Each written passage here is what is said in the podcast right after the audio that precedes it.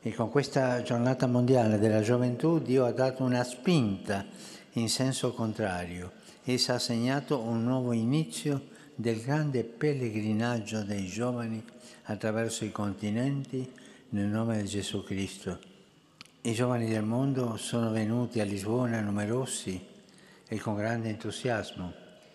Non era una vacanza dei giovani, non era un viaggio turistico e nemmeno un, evento spirituale chiuso in se stesso. La giornata della gioventù è un incontro con Cristo attraverso la Chiesa. I giovani vanno a incontrare Cristo. È vero che dove sono i giovani c'è gioia, c'è, c'è un po' di tutte queste cose, no?